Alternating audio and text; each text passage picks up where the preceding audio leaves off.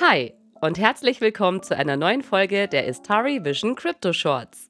Heute Play and Earn.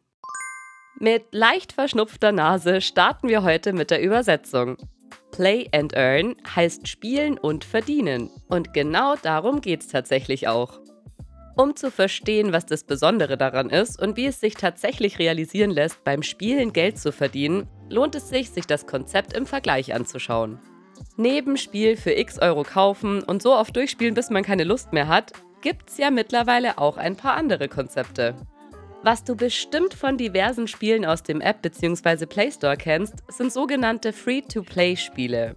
Du lädst dir ein vermeintlich kostenloses Spiel herunter, merkst aber sehr schnell, dass du ohne Investition nicht weiterkommst. Entweder weil dich die Werbung nervt oder weil das Leveln einfach viel zu langsam geht.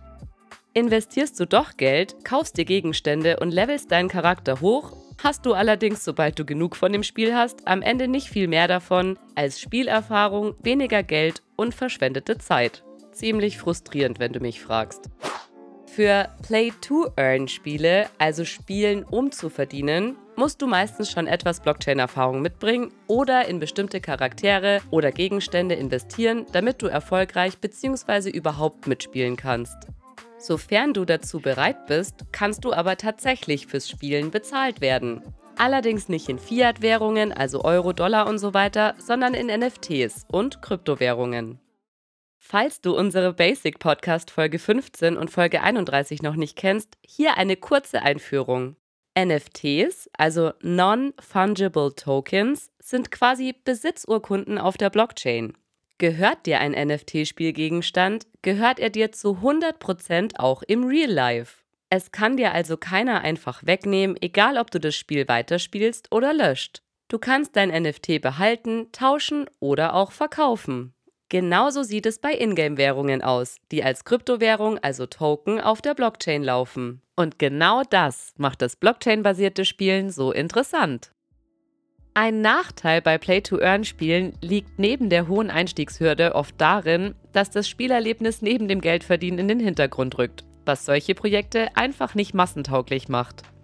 Five Finger Games hebeln diesen Nachteil mit ihrem aktuellen Play-and-Earn-Projekt Knights of Cathena einfach mal aus. Und weil wir von Astari Vision Win-Win-Win-Innovation natürlich unterstützen, lasse ich nun den Lukas von Five Finger Games erzählen, wie das genau funktioniert. Hi Lukas. Hi Sabrina. Der Play-and-Earn-Ansatz erfordert in erster Linie weder Blockchain-Erfahrung noch Anfangsinvestition. Die Spieler können sich einfach über die gewohnten Social-Media-Logins wie Google, Facebook oder Apple einen Account erstellen und sofort loslegen. Und das ohne auf die Belohnungsmechanismen von Play-to-Earn-Spielen verzichten zu müssen. Das ermöglicht auch normalen Spielern ohne Blockchain-Know-how den Zugang zu unserem Spiel ohne Probleme. Quasi alle Vorteile der Blockchain, ohne die Nachteile von Play-to-Earn mitzunehmen. Die Ingame-Währung basiert auf unserer eigenen Kryptowährung. Gewinnst du ein 1 gegen 1 Match im Spiel, erhältst du als Belohnung eine gewisse Anzahl dieser Währung. Damit kannst du dir dann sogenannte Item-Chests kaufen, welche NFTs beinhalten, mit denen du deine Charaktere ausrüsten kannst, um weitere Spiele zu gewinnen und im Rang aufzusteigen. Du kannst sie aber auch auf dem spielinternen Marketplace verkaufen, um zusätzliche Token zu verdienen. Um eine Inflation unseres Token bei steigenden Spielerzahlen zu verhindern, haben wir uns einen Mechanismus ausgedacht, den wir Fixed Inflation nennen. Dabei ist die Anzahl der Tokens, die wir täglich ausschütten, auf einen festen Wert begrenzt, der dann zwischen den aktiven Spielern aufgeteilt wird. Damit stellen wir sicher, dass unsere Währung mit steigenden Spielerzahlen sogar im Wert steigt. Zudem werden bei jeder Aktion im Spiel Token verbrannt, um diese Inflation auszugleichen. Kaufst du beispielsweise eine Item Chest im Spiel, werden die dafür benötigten Token zerstört und fließen nicht etwa in unsere eigene Tasche. Vereinfacht kann man sagen, je mehr Zeit in unser Spiel fließt, desto wertvoller wird unsere Währung. Diesen Ansatz nennen wir Proof of Play. Okay, Logik verstanden, finde ich cool, aber irgendwie klingt es fast ein bisschen zu gut, um wahr zu sein. Ich meine, ihr steckt da ja auch echt viel Arbeit rein und noch ist mir nicht ganz klar, was ihr davon habt. Grundsätzlich sind wir davon überzeugt, dass die Blockchain-Technologie die komplette Spieleindustrie nachhaltig verändern kann. Damit aber auch wir weiter im echten Leben nicht verhungern müssen, gehen wir bei unserem Konzept natürlich nicht komplett leer aus. In erster Linie können uns die User unsere Währung im Ingame-Shop abkaufen. Und darüber hinaus gibt es ja auch noch den internen Marketplace, auf dem die Spieler ihre Items bzw. NFTs handeln können. Da bekommen wir für jedes gehandelte Item eine kleine prozentuale Gebühr. Wir wollen das Spiel schließlich fortlaufend entwickeln und verbessern. Auch verstanden und finde ich fair.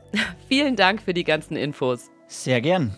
Ich denke, damit sind nun echt so ziemlich alle Fragen geklärt.